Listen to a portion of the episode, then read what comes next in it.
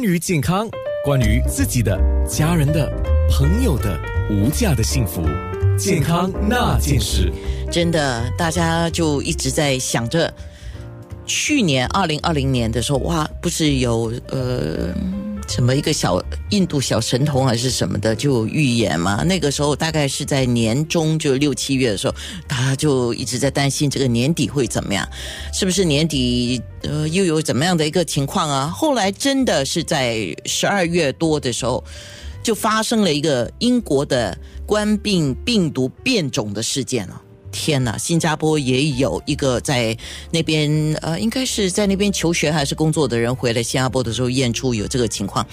那现大家盼着盼着盼着盼到了疫苗了，疫苗来了，大家又有很忐忑的心，因为时间真的是也太短了。一般上疫苗如果说他要做临床的试验啊或什么，也没有这么快。一年之内，或者是半年之内就出现，他搞不好要五年以上，或者是怎么样？可是你说大家要 hold on 吗？又好像不能 hold on 呢，所以到底怎么样？我们多了解黄伟杰家庭医生 Healthway Medical Doctor Nelson V。现在我们的信息是医护人员，像你这样子医护人员呢，前线人员呢，一些年长者或者是抵抗力比较弱的人，都是属于高风险群，他们将会优先接种疫苗。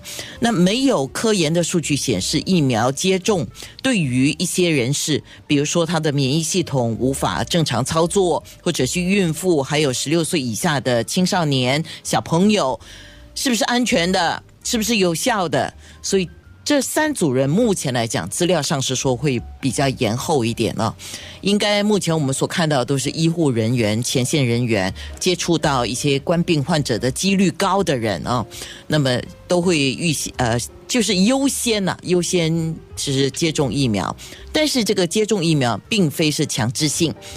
呃，多少人要种呢？我已经在面部上做了一个呼吁，你可以，你愿意的话，哇塞，我给也可以的，九七二七零九六三。你觉得你会接种啊？你要打打这个疫苗，你就帮我写个加一。如果你觉得啊，我不要，我不要，不要，我我要在，我不要，我不要，就 minus one 减一。如果你说哦，我不是很了解，我再看看哦，观望一下啊。Zero，所以在面部的留言区，我已经看到好一些人已经留言了。我先问黄医生一个问题：谁适合接种，谁不适合接种这个冠病疫苗的？OK，谢谢你，谢谢大家。啊，我你刚才已经提到很重很多重点。第一点就是呃，十六岁以下的孩童，暂时暂时就讲现在我们还不建议接种，因为我们还没有更多的数据表示它是安全和有效。另外一个就是孕妇。啊，也不，我不建不建议现在接种疫苗，要等更多的数据。第三组就是呃，要有呃，免疫系统完全无法操作，对吧？比如现在呃，刚刚做肾脏移植手术啊，或者你洗肾啊，或者严重的洗肾，或者又吃些某些很强的药物，你的那个免疫力完全没有，也免不能正常操作，你就不是暂时暂时不适合接种疫苗。第四个，也就是你现在有很严重的过敏性的，就是我们讲 anaphylaxis，就是严重的、非常严重的过敏性的反应，也不适合接种疫苗。所以这四组人群，我们会叫他们稍后等，等更多的讯息出现出来之后，或者我们有更多的临床的那个呃这证据时才能够接种疫苗。所以这四组人群暂时是不适合这种。而你也刚才提到很重要的一点是。高风险区，尤其是医护人员，或者是呃高龄年龄是七十岁以上的人，其实他们应该优先呃接受疫苗，因为这个疫苗是最能够保护他们。为什么不同时间大家一起接种疫苗？只有几个原因，一就是因因因为疫苗的供应量是较少的，而且这个疫苗是需要很保存在很低温，就是零下七十度、负七十度。然后一旦它解冻，只要五天内必须用完那一瓶疫苗。所以在这种情况下，因为这个很珍贵、很珍贵的疫苗，我们不能够一次过全部解冻、打开乱乱打。我们必须按照次序一层一层排队打。不过呃，大家不用担心，因为我国已经预购足够的疫苗，是可以让每一个人接种疫苗。所以每个人都会有，你愿意的话，都会有机会接种疫苗，只是需要按照呃程序一层一层这样，直到打完疫苗。所以呃，我重复，四组人不适合：十六岁以下、孕妇。免疫力受严重受损，还有严重过敏症状的，呃，有严重过敏病史的人，暂时不适合接种疫苗。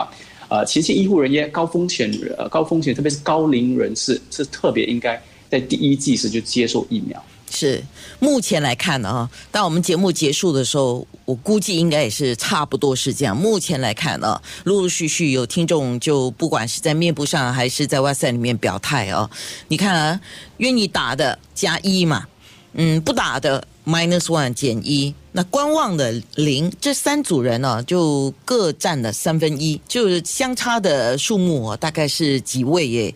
不是很多，所以基本上大家都有在观望，也都觉得我我看到一些留言，等一下我可以在面部呃直播的时候多分享一点，我觉得挺有意思的。也有人说 never ever，哦，这么坚决，never ever，健康那件事。